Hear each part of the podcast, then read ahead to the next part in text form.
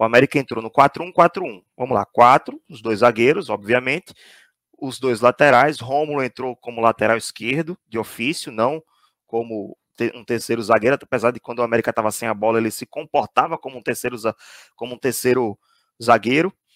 É, o Everton na lateral direita, na primeira entrelinha o Maicon Lucas, já que o Bebeto não estava disponível, apesar de que Juninho voltou no segundo tempo, acabou entrando. A linha de quatro ofensiva, de um lado, Elvinho, do outro lado, Iago, mais recuado, que nas últimas partidas tinha jogado como atacante, ele acabou jogando mais recuado. E por dentro, Araújo e Aleph. Araújo caindo mais pela direita, Aleph mais pela esquerda, Elvinho com muita liberdade para flutuar.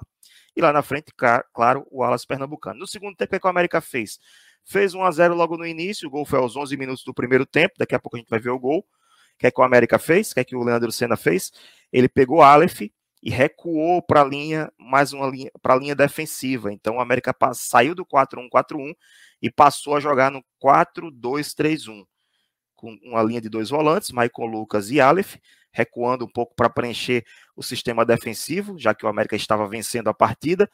A linha de três, com Araújo por dentro, Elvinho e Iago pelas pontas, e o Alas Pernambucano lá na frente. Essa foi a variação é, que, que, o Leandro Senna utilizou. Foi dessa forma que, que Leandro Senna conseguiu vencer e segurar o ímpeto do adversário fora de casa e trazer essa vantagem para dentro da Arena das Dunas.